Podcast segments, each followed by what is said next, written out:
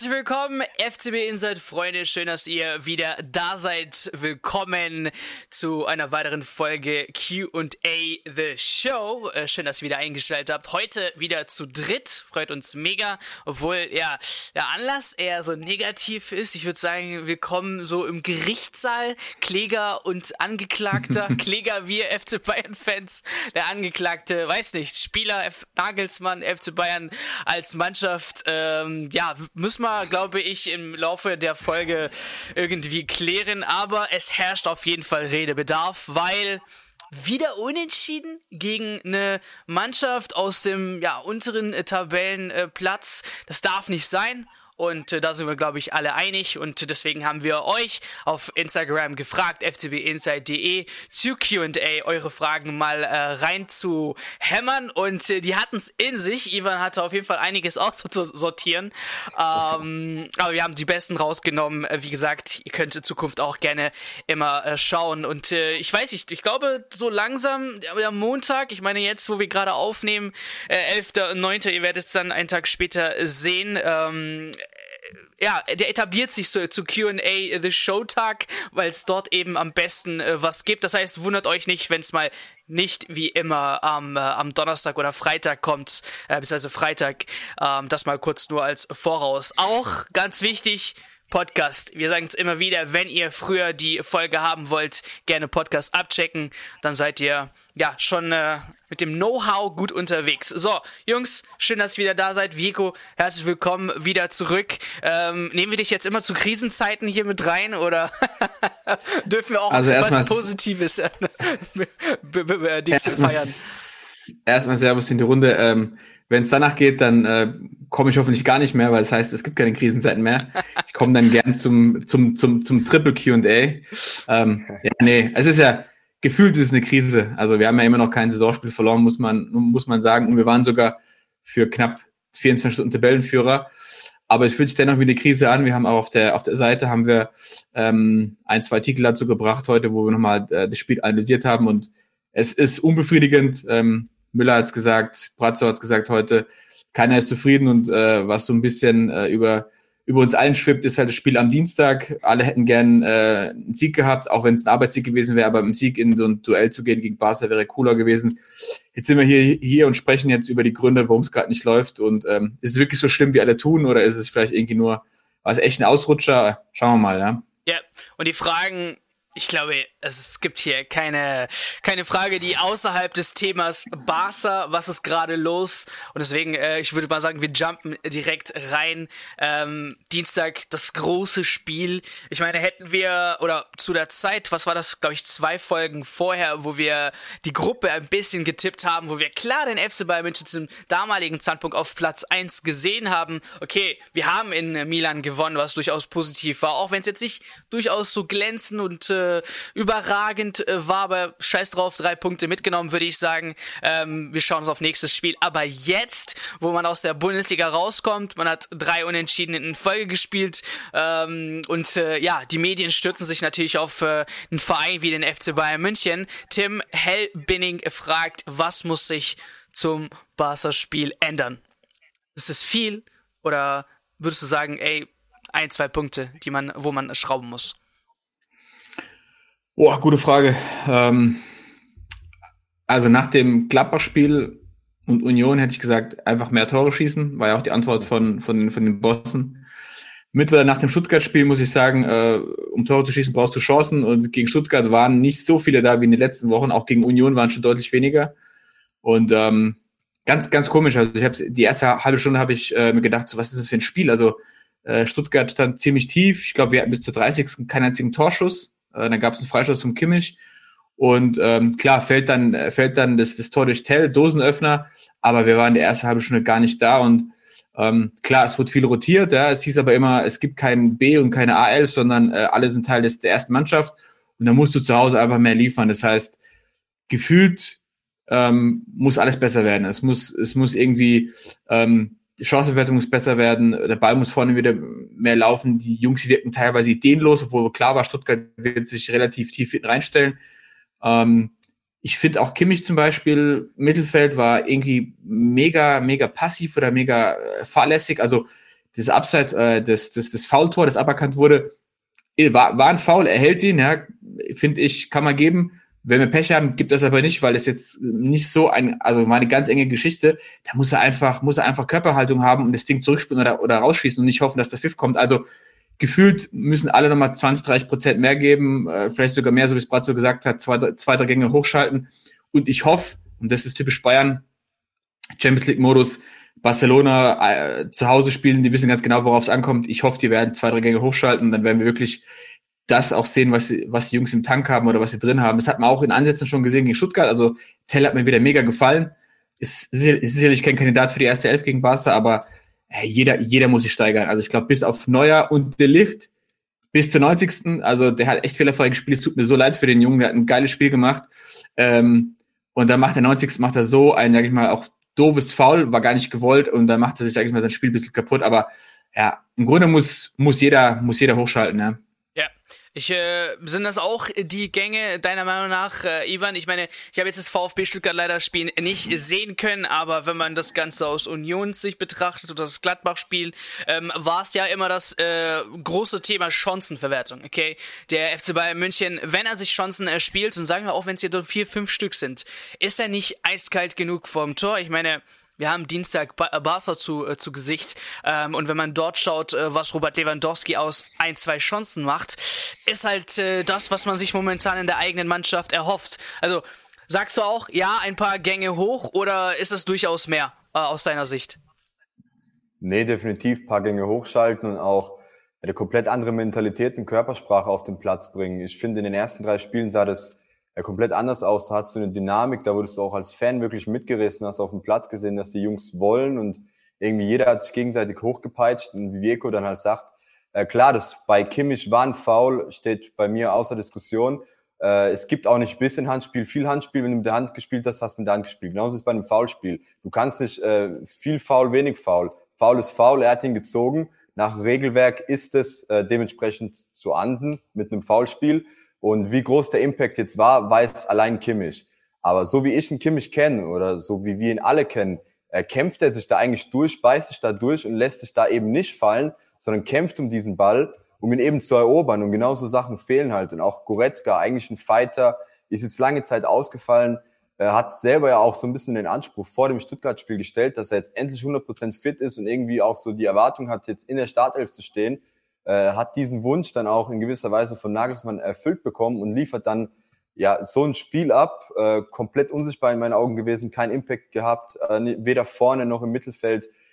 Äh, wie gesagt, es kommt einfach viel zu wenig von den Spielern, von denen die Erwartungshaltung dann auch relativ hoch ist. So, wir haben auch einen Gnabry, der nach längerer Zeit endlich mal wieder äh, Startelf-Debüt feiern durfte und äh, man dürfte meinen, dass er jetzt hungrig ist und wirklich liefern will, um zu zeigen, okay, die letzten zwei Spiele saß ich zu Unrecht auf der Bank. Und da kam halt wirklich als Antwort gar nichts. Das war wirklich eine äh, Flaute vom Tor. Kein Ding richtig aufs Tor bekommen, komplett ungenau, auch wenig Wille gezeigt. Also keine Ahnung, ich persönlich, wenn ich zwei, drei Spiele auf der Bank verbringen würde beim FC Bayern München, aber einen Anspruch habe, Stamm zu spielen, würde damit mit einer anderen Körpersprache auf den Platz gehen. Und äh, das ist auch so eine Sache, die mich persönlich stört. Wie gesagt, du kannst dreimal unentschieden spielen. Es ist auch kein Weltuntergang. In der Bundesliga steht man immer noch gut da. Gott sei Dank hat die Konkurrenz auch gepatzt. Aber in so Spielen, egal wie schwer sie sind, ich meine, Glück, äh, Stuttgart hat auch viele Aktionen oder auch das Tor, was gefallen ist. Klar hat da auch eine äh, Prise Glück mitgespielt, dass da der Licht äh, blöd drauftritt oder das äh, eine Tor ähm, war auch natürlich ansehlich, macht auch nicht jedes Mal so gegen Neuer aus dem spitzen Winkel, wie gesagt, äh, äh, ist auch blöd gelaufen teilweise, vor allem gegen Gladbach, auch gegen Union. Aber dass man dann, wie gesagt, gegen Stuttgart, nachdem es schon zweimal blöd gelaufen ist, dann statt 100 Prozent 110 Prozent auf den Platz gibt, um sich dann halt, wie Virko schon gesagt hat, einen Arbeitssieg zu sichern.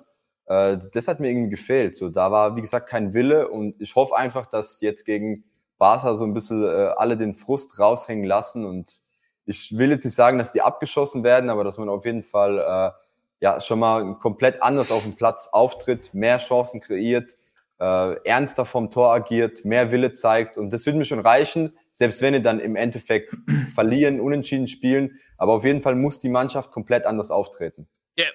also wie können wir jetzt äh, gerade 1996 äh, Frage beantworten, Krisenstimmung beim FC Bayern München. Ja oder nein? Ich würde sagen, gefühlt ja. Äh, die verantwortlichen Spieler sagen noch nein, ähm, aber gefühlt schon. Also wir wissen alle, ähm, wenn am Dienstag zu Hause gegen Barca verloren wird, dann brennt die Bude. Ja, dann gibt's auch kein Schönreden mehr, weil dann hast du vier Spiele, beziehungsweise drei Spiele in folgende Liga nicht gewonnen. Viktoria Köln, Drittligist, zähle ich hier, sage ich mal, kann man ausklammern. Wenn du gegen Barca zu Hause fährst, dann brennt die Bude und dann muss man echt die Frage stellen, was ist los? Und so wie es jemand gesagt hat, was mir jetzt gerade noch auch eingefallen ist, das 1-1 fällt nach dem Fehler von Davis, ja. Diese individuellen Patzer, ja, das, das, das, das killt die ganze Mannschaft. Also ich klar, das sind keine, das sind keine Maschinen, das sind keine Roboter, das ist, das ist mir alles, das ist mir alles klar. Aber auf so einem Niveau, Bundesliga und gerade Champions League darf ja sowas nicht passieren. Der Davis spielt den Ball raus, hinten aus dem 16er. Ich weiß nicht, ob, ob, er, ob ihn rausschlagen kann besser, aber auf jeden Fall ins Mittelfeld rein, wird abgefangen, zack, Gegentor. Upamecano-Fehler gegen Union, zack, Gegentor. Ja, so Dinge werden eiskalt bestraft und dann musst du einfach 100 Prozent 90 Minuten lang hellwach sein, damit sowas nicht passiert. Und es ist auch so eine, es ist auch so eine, es ist auch so eine Kopfsache. Und ähm, jemand hat auch gesagt, Gnabry war bei uns, hat eine 5 bekommen in der Einzelkritik. Ja, da steht, steht eins, steht elf Meter vom, vom, vom Müller frei, kann es 3-1 machen, dann ist, dann ist die Kiste zu, alle können Gang runterschalten, können sich äh, in Ruhe auf Barca vorbereiten im Kopf. Er scheitert freistehend von Müller, das Spiel bleibt eng und so musst du, und so merkt Stuttgart, ey, hier geht was. 2-1 in München, ein langer Ball, eine Ecke, keine Ahnung was, zack, und dann ist, so ist es auch passiert. Also entscheidend wird auch am Dienstag sein, in den richtigen Momenten auch ein Tor zu schießen, also sprich die Chancen zu nutzen und vor allem auch keins zu kassieren. Ich glaube, wenn wir 0-1 hinten liegen, dann gehen die, geht die Jungs auch nochmal alle, alle ein bisschen die Bammel, so wenn du zu Hause hinten legst, äh, Fans werden nervös, also das wäre der Horror, ähm, irgendwie auch, sage ich so vom, vom Zeitpunkt her. Also ey, alle müssen hellwach sein, keine dummen Fehler, keine dummen Abspielfehler und idealerweise ähm, Chancen nutzen und nicht erst irgendwie in der 30., 40. Äh, vielleicht ein Tor machen oder sogar noch später, ja, sondern wirklich erste Minute da sein und äh, Champions League-Modus, wie es Brat so gesagt hat, vom, vom Interspiel. Ja, ich glaube, ich gehe ganz mit dir mit. Gefühlt ist es eine Krisenstimmung, vielleicht noch nicht ganz, aber Dienstagsspiel ist entscheidend. Und mein Beitrag noch ja. zu, zu, zu, was musste ich zum äh, Barca-Spiel ändern? Ich glaube nicht großartig taktisches, weil äh, Nagelsmann ist sicherlich so ein Taktikfanatiker, der hat das schon seit dem ersten Spieltag gemacht. Ich glaube einfach, der muss nur in den Köpfen der Spieler rein und die so quasi mental auf das Ganze vorbereiten. Also wenig taktisch, äh, viel mehr menschlich ähm, und äh, da, wie gesagt, die Motivation oder die erst jetzt jetzt erst recht Mentalität ähm, quasi rauskitzeln, dass es das am, am Dienstag dann gegeben ist. Also das mal so aus unserer Sicht, ob es jetzt eine Krisenstimmung ist oder äh, was muss sich zum Bayern-Spiel ändern. Aber taktisch ist natürlich auch wichtig und da habt ihr auch einige Fragen gestellt. Äh, um, und später zu Nagelsmann kommen wir auch äh, näher, aber ich würde gerne zum Barca-Spiel natürlich das Highlight jetzt der nächsten Woche. Man hat sich eigentlich schon seit der Auslosung drüber gefreut, ähm, dass, dass es jetzt endlich passiert. Und äh, leider Gott ist es halt so, Barca ist momentan on fire. Ähm, wir haben uns nochmal äh, rausgepickt, wie es momentan in der Liga aussieht. Am Anfang, okay, 0 zu 0 äh, schlecht gestartet gegen Rayo Vallecano, aber dann 4-1, 4-0, 3-0, 4-0. Also äh, die haben schon äh, gut äh, Mannschaften weggekickt, wobei man sagen muss, Cadiz jetzt jetzt ja Tabellenletzter, hat den äh, Barca jetzt auch nicht so schwer getan und am, in der zweiten Halbzeit wurde auch gut durchgewechselt. Ähm, von daher bin ich noch so zwiegespalten, ob jetzt Barca komplett rasiert hat den Saisonstart oder nicht, aber ähm, man muss sich ja auch an, an, an, der eigenen Nase fassen und das geht gar nicht, dass man zwei Heimspiele als FC Bayern München zweimal unentschieden spielt gegen Stuttgart und Gladbach. Das darf halt nicht sein. Ähm, und da, da muss man gar nicht auf Barca rüberschauen, sondern wirklich erst bei sich erst anfangen. So, aber jetzt auf. Fakt ist aber auch, ja. äh, weil du gerade noch Barca und den Lauf angesprochen hast. Wir haben ja in der Analyse vor zwei Wochen, äh, als wir auch hier zu dritt in der Runde saßen, gesagt, dass Barca halt erstmal so eine, das Selbstbewusstsein aufbauen muss und das bei uns ja schon irgendwie besteht, weil wir ja wirklich sehr positiv in die Saison gestartet sind. Und äh, jetzt haben wir halt gerade die Situation, dass es andersherum ist. Das heißt, unser Selbstbewusstsein ist so ein bisschen äh, ja, irgendwo gesunken will nicht sagen auf ein Minimum, aber schon äh, sehr gering nach äh, drei Patzern. Und bei Barca, die haben halt momentan Lauf und was den halt auch extrem in die Karten spielt, ist einfach das. Klar, du hast angesprochen, waren vermeintlich schwächere Gegner, aber Lewandowski funktioniert in dem System, muss man auch ganz klar ansprechen. Das ist ja so ist einer halt ein Top-Stürmer, so, weißt du, der fühlt sich überall klar. wohl, der weiß, wo er stehen muss. Ich meine, mit Dembele und äh, Rafinha hat er gar keine so schlechten Mitspieler, die, die, die Bälle vorlegen, ja. das Zusammenspiel, das klappt überraschend echt gut, vor allem mit Dembele. Äh, er hat sich eingespielt, äh, meine klar andere Liga. Äh, trotzdem erwartet man vom Topstürmer, dass er liefert, ist aber nicht selbstverständlich. Äh, Lewandowski tut's aber. Wir haben uns ja auch die Stats angeguckt. In sechs Spielen, neun Tore, zwei Vorlagen. Ist einfach extrem stark. Lassen wir die Gegner mal beiseite. Wie gesagt, wir hatten hier jetzt mit Union und Stuttgart auch nicht die, äh, äh, ja, mitunter die besten Mannschaften. Ähm, deswegen, äh, Barca geht da sicher mit einer Schippe mehr Selbstbewusstsein in das Duell und weiß mittlerweile, ist, weiß mittlerweile auch, dass da mehr geht, als sie wahrscheinlich vor drei, vier Spielen noch dachten. Ich glaube, da hatten sie etwas mehr Respekt und äh, glaube, bei denen ist die Euphorie jetzt auch recht hoch. Ja. So, Jetzt zum taktischen. Ähm, ich weiß gar nicht, wo ich anfangen soll. Ich meine, wir können jetzt über die Formation reden, wir können über die einzelnen Spieler reden. Fangen wir vielleicht mal breit aufgebaut äh, auf. Ähm, sollte Nagelsmann wieder auf eine 4-2-2-2 und ich glaube, das haben wir auch schon letztens im äh, Instagram Livestream gehört, ähm, weil das ja am Anfang so gut lief und ich meine, Gnabry Manet war so die Kombination.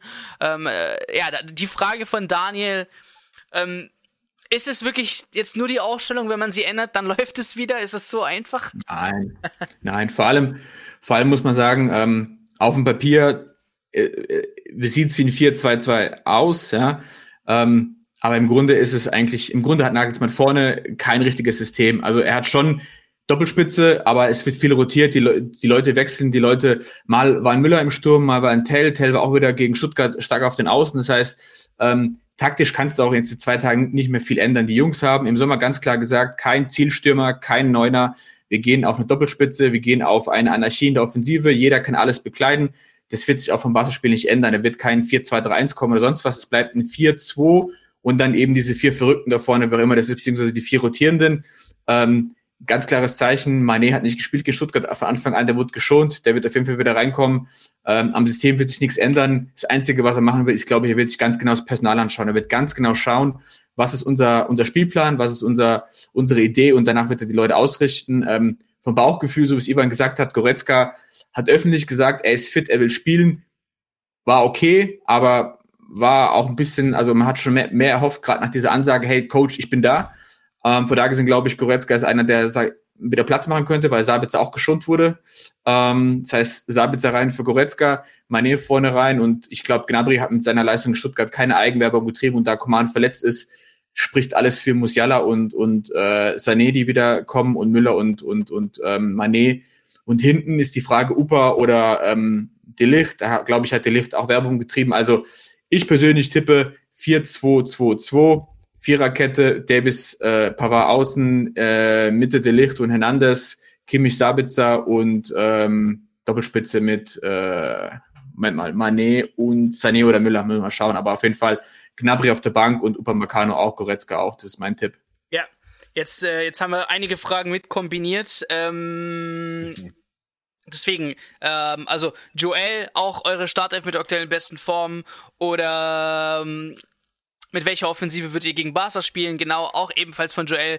Ähm, wir, wir, wir packen das einmal ganz kurz zusammen. Ähm, vielleicht auch aus deiner Sicht, Ivan, ähm, was die Formation angeht, wie es in der Offensive aussieht, ähm, welchen du ersetzen würdest und so weiter und so fort. Ja, Joel hat es gesagt, also die äh, aktuell stärkste Form, die sollte man, oder die aktuell stärksten Spieler sollte man auf jeden Fall aufstellen. Und ich gehe da voll mit Vieco das ist für mich auch so die Elf, die momentan am besten äh, performt und ich finde, da sollte Nagelsmann auch wirklich nochmal eher darauf achten, dass er dann halt wirklich auch die Besten aufstellt und auch gegen Stuttgart die Besten aufstellt. Dann saß halt Gnabry zwei, dreimal auf der Bank. Soll, soll er auch ein viertes Mal auf der Bank sitzen, wenn er im äh, Training nicht mehr zeigt als ein Sané oder äh, Spieler XY in der Offensive, dieser Spieler aber bereit ist und wie gesagt mehr gezeigt hat im Training, dann kann von mir aus auch ein Hochkaräter sechsmal auf der Bank sitzen. Das ist dann eine Art Denkzettel, den er ihm verpassen kann und das finde ich auch in Ordnung. Muss Nagelsmann auch konsequent äh, durchziehen. Und äh, ansonsten wünsche ich mir halt auch, dass nicht mehr so häufig rotiert wird. Äh, deswegen glaube ich, wie Virko schon gesagt hat, wird man da auf die elf setzen, die man ja schon einige Male in der Saison jetzt gesehen hat, die auch so funktioniert hat. Äh, ich finde auch so, von den Spielern ist Delicht somit der größte Gewinner in der Innenverteidigung. Äh, glaubt, der hat bewiesen, dass er einfach eine gewisse Ruhe ausstrahlt, äh, auch der Mannschaft äh, eine, ja, Art äh, Backup ist und alle auf ihn vertrauen können, wenn er hinten da steht. Und äh, ja, ansonsten Goretzka wenig Eigenwerbung betrieben, Gnabry wie gesagt auch. Äh, ich glaube, Sabitzer ist auch die defensivere Variante. Und man muss auch einfach sagen, dass äh, Barca wahrscheinlich voll in die Offensive gehen wird. Äh, die bunkern jetzt nicht wie zuletzt Gladbach, Union und Stuttgart. Heißt, ich glaube, dass es das allgemein auch vom System her, um da auch nochmal den Bogen zum System zu schlagen, eher liegen wird, weil, wie gesagt, äh, das erste Spiel gegen äh, Leipzig und das Spiel mit Frankfurt waren tendenziell zwei offensivere Mannschaften, hat auch bei uns viel besser funktioniert, als halt, wie gesagt, gegen eine Wand zu spielen. Wir haben ja häufiger Atletico Madrid in den Mund genommen. Äh, war ja die letzten Spiele auch so ein bisschen äh, schwer, wie gesagt, die Mannschaften zu bespielen. Ich glaube, gegen Barca wird es einfach komplett anders sein. Hoffe ich auch, dass es den Jungs dann besser liegt. Aber wie gesagt, man muss dann auch natürlich vorsichtig sein, äh, weil da einfach auch viel mehr Offensivpower äh, von, von Barca ausgeht als von Stuttgart beispielsweise. Und wie Virko gesagt hat, man muss da wirklich jeden Moment aufmerksam sein.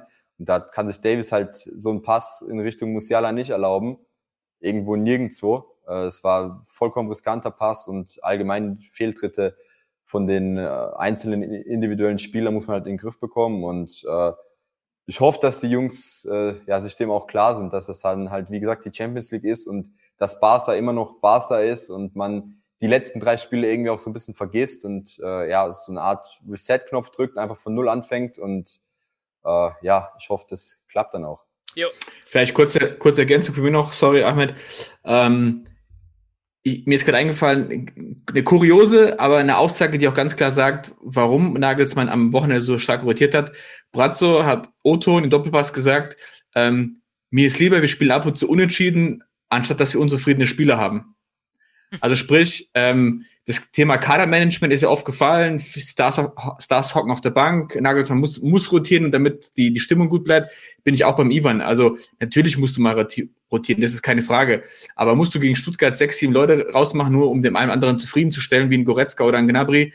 Ich finde, ich finde auch nein. Ja, da musst du ganz klar sagen, ey Leute, ihr müsst euch aufdringen und auch wenn ihr 30 Minuten bekommt äh, in einer Einwechslung, dann müsst ihr den 30 Minuten so Gas geben, damit ihr quasi äh, das, das, das nächste Spiel die Chance bekommt. Aber nur des, äh, sag ich mal, der Stimmungs der Stimmung geschuldet zu rotieren, war für mich der falsche Schritt. Und das hat er zugegeben. Er hat gesagt, hey, lieber spiele ich mal unentschieden und dafür sind aber alle ruhig oder beziehungsweise zufrieden. Finde ich gewagte Aussage, ja. Und ähm, genau. Also war aber trotzdem spannend, dass er das echt öffentlich gesagt hat, ne? Ja. Also ich glaube, jetzt wo du es sagst, ähm, schaut euch mal Real Madrid an, ne? Also die spielen ja auch gefühlt immer mit der gleichen Elf, da wird wenig rotiert. Ich meine, Marco Asensio will gerade irgendwie nur den Verein verlassen, weil er schon wieder nicht gespielt hat. Ähm, ich, es ist, es ist nicht in meiner, also ich bin nicht in der Lage, das so zu sehen, wie eben jetzt ein, ein, ein Trainer selbst das Ganze selbst betrachtet. Klar, niemand, äh, äh, aber, niemand von uns, ja. Aber, aber ich finde, selbst wenn man rotiert und aber solche Namen bringen kann, und du sagtest es schon, ey, Gnabry hatte das 3-1 auf dem Fuß, so, das war, und wer das Tor geschossen, hätte wir gar nicht mehr über diese Punkte diskutiert. Ähm, von daher, ich, ich finde jetzt die Rot also das Rotieren an sich nicht schlimm, äh, weil wie gesagt, die Spieler haben die Qualität und äh, irgendwie müssen die auch wieder Spiel, äh, Spielerfahrung sammeln und die Bundesliga ist einfach so das Einfachste, wo man meiner Meinung nach Fehler machen kann, okay? Ähm, auf 34 Spieltage ist immer noch der FC Bayern München vielleicht die konstante Mannschaft, die am Ende dann den Bundesliga-Titel holt. Und ganz ehrlich, Digga, nach elf Jahren oder nach zehn Jahren mal einen Titel nicht zu holen, ist jetzt auch nicht ein Weltuntergang. Aber wo es zählt dann Champions League und so weiter und so fort. Ähm, da muss natürlich, gebe ich euch recht, die beste Elf. Und ich weiß jetzt nicht, ob äh, ich mich beim anderen einen anderen vielleicht unbeliebt mache mit der mit der Denkweise, die ich habe, aber im Endeffekt sehe ich die Formation also nicht immer als ersichtlich, weil äh, du musst ja immer mit Ball gegen Ball das Ganze dir vorstellen und ich glaube, ja. der FC Bayern wird nicht so viel Ballbesitz haben äh, gegen Barcelona, wie der ein oder andere sich äh, das Ganze wünscht. Ich glaube nicht mal ein 50-50, vielleicht sogar 60-40 für Barca. Okay, da, und da würde ich mir dann Spieler wünschen, die den Weg auch nach hinten machen. Kuman, okay, den kann man, äh, der ist ja gefühlt Außenverteidiger, wenn er will.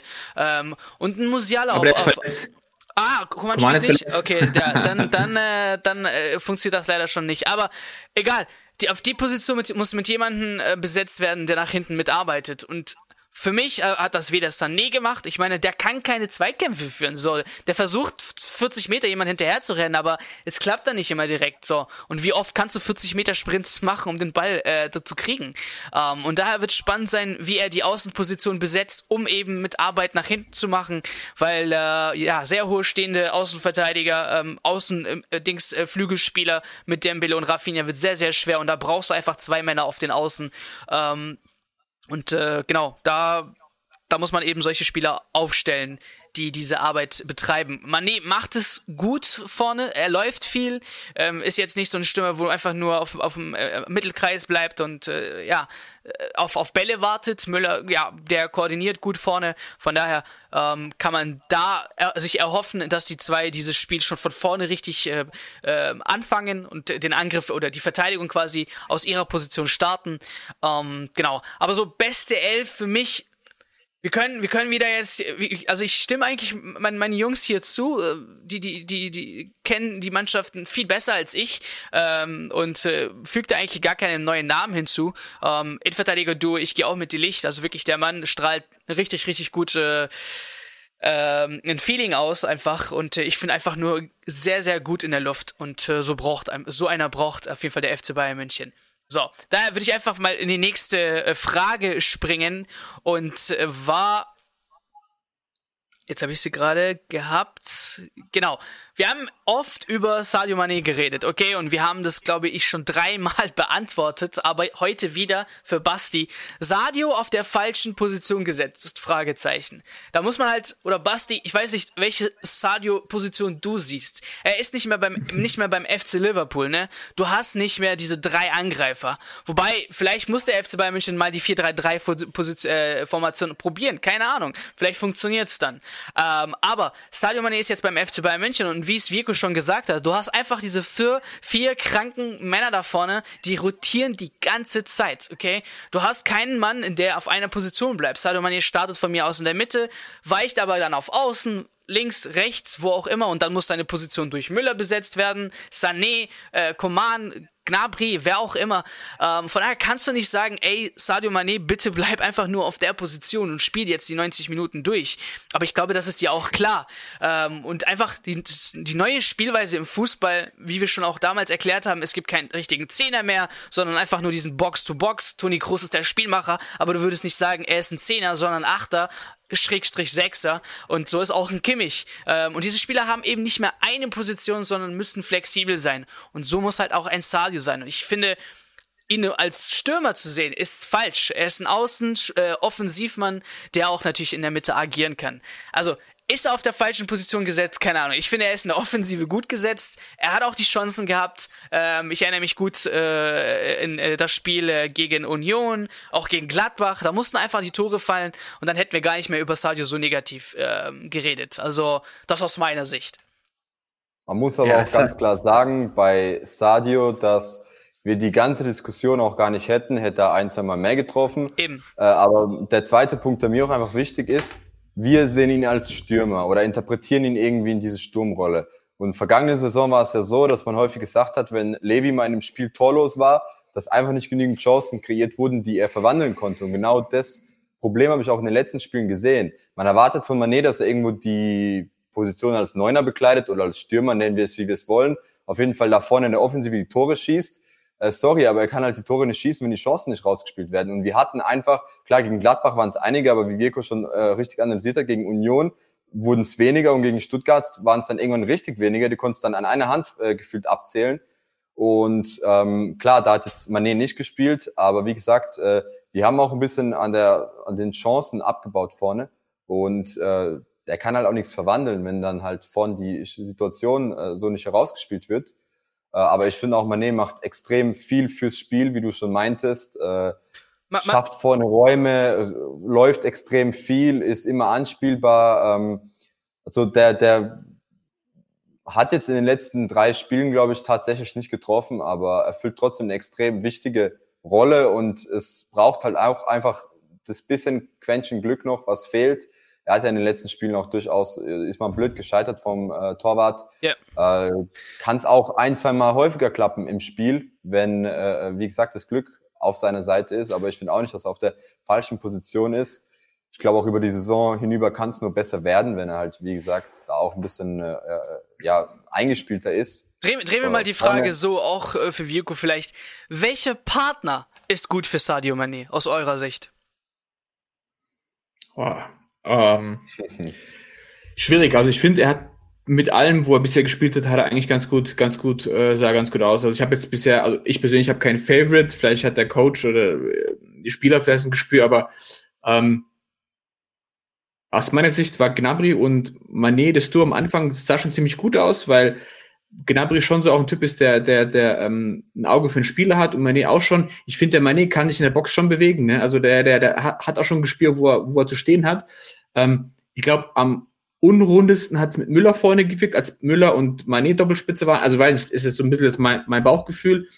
Und ähm, ich glaube, Manet und Sané sahen eigentlich auch ganz gut aus. Aber um, um dieses Manet-Thema, der hat keine Krise. Der ist, der ist, der ist neu, der ist neu zu uns gekommen. Der ist eingeschlagen wie eine Granate. Äh, jetzt hat er mal zwei Spiele nicht getroffen. Ähm, so wie es Ivan gesagt hat, er hat auch nicht die mega Chancen gehabt, ja, wo ich sag, äh, so wie der Gnabry jetzt am, gegen Stuttgart, wo er irgendwie alleine vom Torwart steht.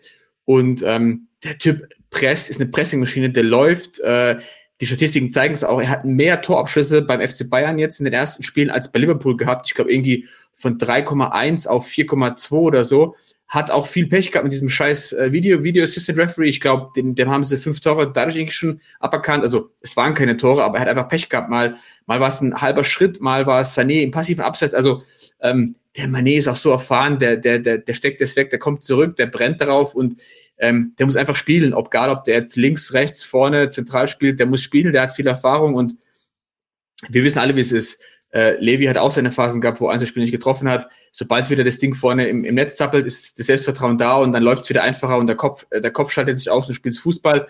Und ähm, Mané ist so erfahren, der, der, hat schon, der hat schon alles erlebt. Der wird jetzt nicht äh, denken, oh Gott, Barca, ich treffe nicht, was ist. Der wird reingehen, wird motiviert sein und, und, und wenn er eine Chance kriegt, dann macht er das und dann ist gut. Ja. Also würde ich auch nicht zu sehr auf, aufpusten. Und genau, ja, es gibt, es gibt für ihn keine Position. Und ähm, das, das Einzige, was man vielleicht, vielleicht sagen muss, dieses, es gibt keine Position, solange es funktioniert, ist okay. Aber wenn die Spieler sagen, hey, ich fühle mich unwohl damit, ich brauche mal eine Position, dann muss der Coach ins, ins äh, Grübeln kommen. Aber ganz ehrlich, bei uns vorne, da sagt ja jeder, gefühlt spielt ja jeder falsch. Ne? Also letztes Jahr war es ja so, hieß es, Sané und Gnabry wollen mehr, mehr im Zentrum spielen. Hieß es, Lewandowski ist keiner, der, der, der sich fallen lässt, der will vorne in, in der Box sein. Und dieses Jahr ist es so, gefühlt darf jeder machen, was er will.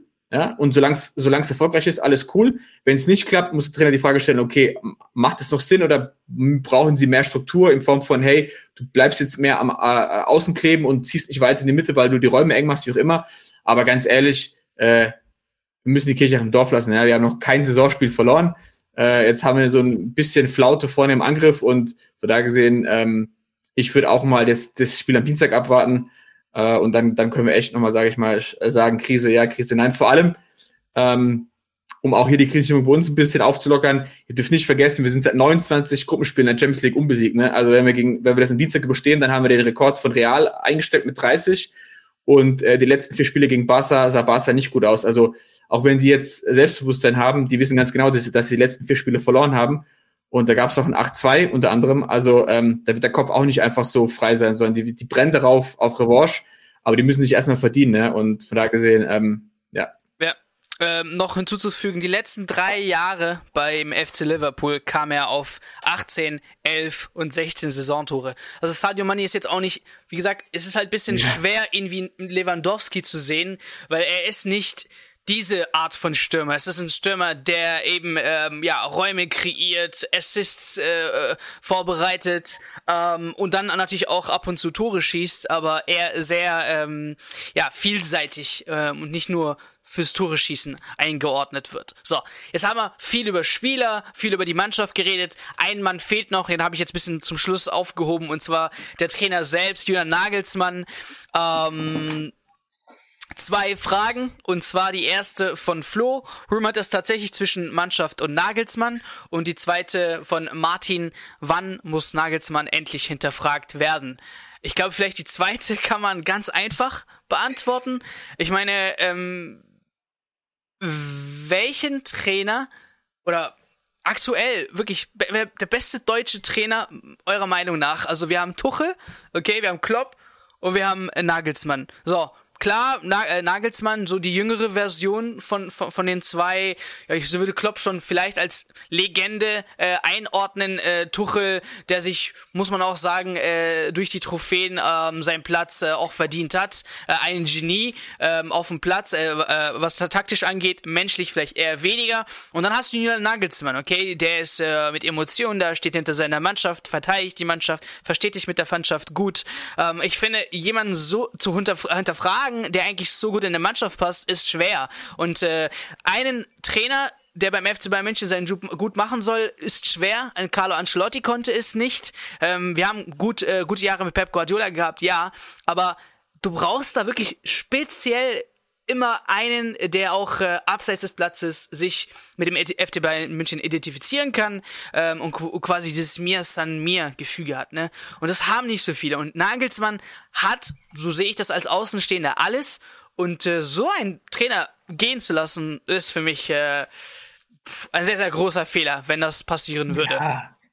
Ah, da sind wir, da sind wir noch meilenweit entfernt von. Also äh, die, die Trainerfrage nach sechs Spieltagen und keine Niederlage zu stellen, äh, sorry, wenn ich das so hart sage, aber das ist Schwachsinn, ja.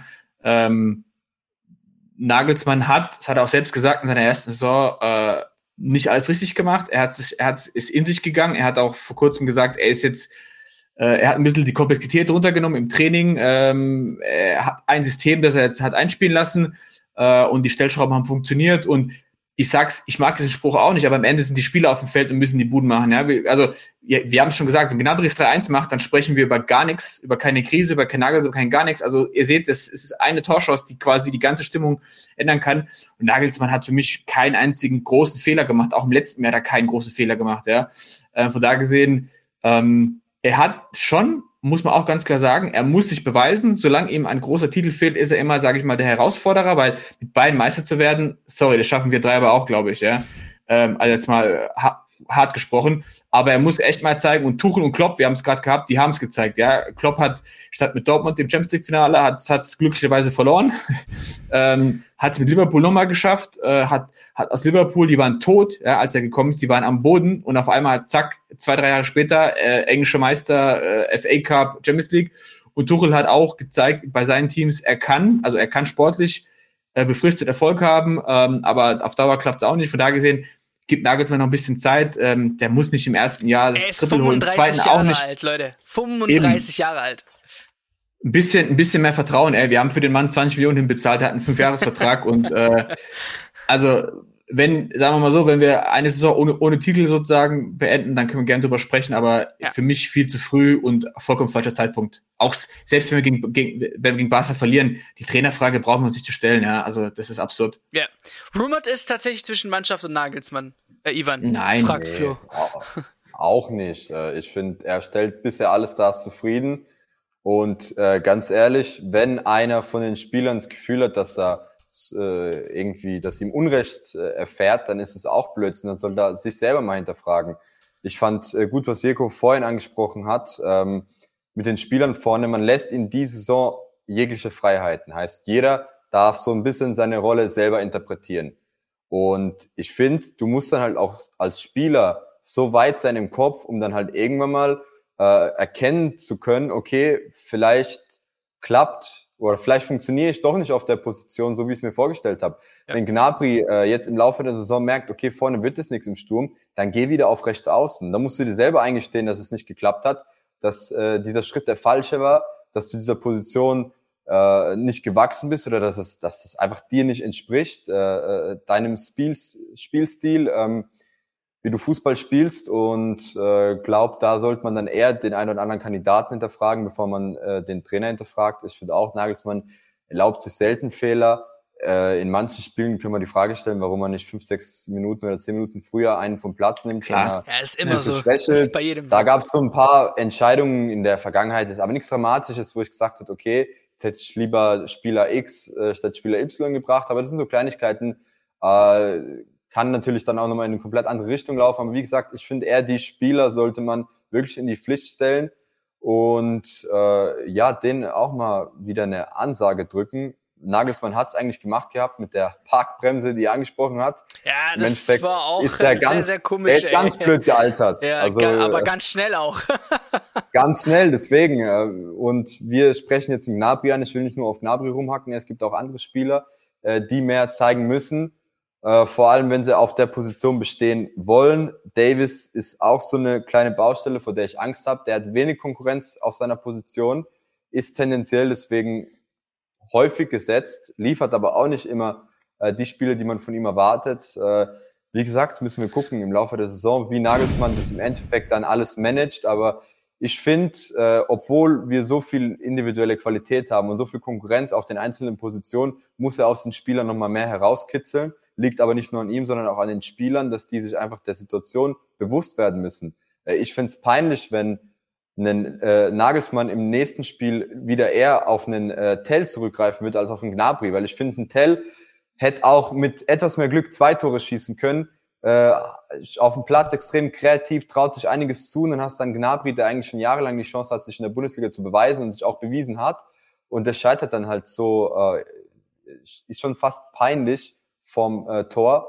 Äh, wie gesagt, ähm, den muss man dann eventuell mit der Zeit einen kleinen Denkzettel verpassen. Ja. Keine Ahnung, auf was für eine Art und Weise. Aber äh, da muss von jedem Einzelnen auch nochmal mehr kommen. Wir sprechen den Konkurrenzkampf an, aber momentan habe ich nicht das Gefühl, dass da jeder an den 100 Prozent kratzt oder halt wirklich auch äh, letzte Prozent aus sich selber herauskitzelt. Ja, Leute, wir haben seit langem nicht mehr so viele Anhänger, wie der FC Bayern München jetzt hat. Der FC Barcelona ist in eine Schublade gelandet mit Paris Saint-Germain, okay? Der FC Bayern hat gerade eine ähm, ja, Aufgabe, die, wo wir quasi die ganze Welt hinter sich hat. Alle wollen dieses finanzielle Konstrukt FC Barcelona momentan besiegen, weil das, was im Sommer abging, hat sehr, sehr viele negativ gestimmt. Und aus dem Grund wird auch der FC Bayern München am Dienstag gewinnen und dann werden wir hier heidefroh sein im nächsten Q&A-Show mit einem Riesenlächeln, ähm, weil der FC Barcelona einfach nur ein S-Verein wurde, wo von jedem gehatet wird und eben jetzt der Retterverein FC Bayern kommt und das Ganze beendet. So, das, das mal als gute Stimmung zum Abschluss. Ich meine, ey, wirklich, schaut euch die Zahlen an. Also der FC Bayern, äh, FC Barcelona ist gerade der meistgehatete Club nach diesem Sommertransferfenster. Fact. Ähm, und äh, da, deswegen, momentan schauen wirklich alle zum FC Bayern und hoffen nur, ey, besiegt bitte die, egal ob jetzt ein Dortmunder, äh, jemand aus City oder was weiß ich. Ähm, wobei, ja, City ist auch nicht das beste Beispiel war. nee, wollte ich sagen. Aber äh, ich hoffe, ihr habt meinen Punkt Punkt äh, verstanden. Ähm, wir blicken auf Dienstag positiv. Ich weiß nicht, wie ihr das seht, aber ich bin der Meinung, dass Dienstag äh, der FC Bayern äh, als Sieger rausgeht ähm, äh, aus, aus, aus diesem Spiel. Und dann mir egal, ob jetzt äh, FC Barcelona da 90 Minuten das Spiel macht. Ähm, aber ich, äh, ich, ich habe auf jeden Fall Vertrauen in, in, in der Mannschaft und ich denke, so eine erst jetzt, jetzt erst recht Mentalität, die will ich sehen, äh, dass die an so einem, hm, ja, einen wichtigen Spiel zum Vorschein kommt, okay? Weil dann, wenn es drauf ankommt, kann man natürlich dann im später ähm, äh, bereden und besprechen, dann ist der FC Bayern München da. Okay, wenn man die Spieler braucht, sind sie da. Wenn man den Trainer braucht, ist er da. Und dann haben wir auch Stuttgart vergessen und Gladbach vergessen und Union Berlin vergessen, weil die wichtigen Spiele, die zählen. Weiterkommen, ähm, K.O.-Runden und so weiter und so fort. Und das zählt diese Saison. Und da muss Nagelsmann und die ganze Mannschaft, wie schon äh, Vico gesagt hat, für eine Gänge nach oben. So. Wollen, wollen wir noch äh, irgendwelche Ergebnisse hier abgeben zum Schluss? Mir vollkommen, mir vollkommen egal, du hast gesagt, Hauptsache, Hauptsache, man, Hauptsache man besiegt die. Ähm, ich meine, ich bin kein, also ich werde am Dienstag im Stadion sein. Äh, ich werde wahrscheinlich nicht pfeifen, äh, wenn der Name Lewandowski fällt, einfach aus Respekt, ja. Ähm, aber ich wünsche mir trotzdem Sieg gegen ihn. und so wie gesagt, das auch gegen Barcelona. Also das, was da abgelaufen ist mit deren Konstrukt und so, geht für mich auch gar nicht, ja. Ist für mich sogar noch schlimmer als diese ganzen Scheichclubs. Und so wie du gesagt hast, ich glaube, äh, relativ viel Fußball Europa drückt uns am Dienstag oder vielleicht ganz Fußball Europa drückt uns am Dienstag die Daumen und ich habe auch also ich gehe ich gehe trotzdem 2-2 gehe ich im guten Gefühl rein, weil ich kenne unsere Jungs. Ich weiß ganz genau, wenn am Dienstag um 21.55 Uhr die Champions League Hymne erklingt, werden alle top motiviert und fokussiert sein. und dann zählt es nur auf dem Platz. Und ähm, da haben wir in den letzten Jahren sehr gut ausgesehen. Und ähm, gegen Levi zu spielen ist nochmal eine extra Motivation. Von da gesehen freuen wir uns auf ein cooles Spiel. Mein persönlicher Tipp ist, äh, wir machen mindestens zwei Buden. Ja. Wie viel wir kassieren, weiß, weiß ich nicht. Aber ich sage auf jeden Fall zwei und ich hoffe mal und gehe von einem 2-1-Sieg aus. Ähm, gerne auch ein Last-Minute-Treffer, habe ich auch kein Problem mit, ist im Stadion immer geil, aber ich äh, hoffe auf einen 2-1-Sieg für uns und ähm, dann geht's weiter, dann haben wir die Krise hinter uns gelassen, dann äh, kommt Augsburg und dann holen wir vor der Länderspielpause gegen Augsburg einen Sieg und dann sieht die Welt wieder ganz anders aus. Jo, ich mache nur zwei Hashtags dahinter, also ähnliches, ähnlich, ähnliches Szenario. So, Ivanovic. Ja, ich würde mir natürlich ein Torfestival wünschen, dass wir die wieder abschießen. ich muss sagen, ganz so zuversichtlich wie äh, vor drei Spielen äh, bin ich nicht mehr. Äh, aber wie Diego gemeint hat, ein äh, Sieg reicht im Endeffekt, ob es ein dreckiges 2-1 wird, äh, 1-0, 2-0. Äh, wie gesagt, am Ende will ich, dass die Jungs gewinnen. Ich glaube, das wird Barca allgemein schon brechen. Äh, wobei ich mir so einen richtigen Bruch wünschen würde, heißt äh, 3-0, 4-1.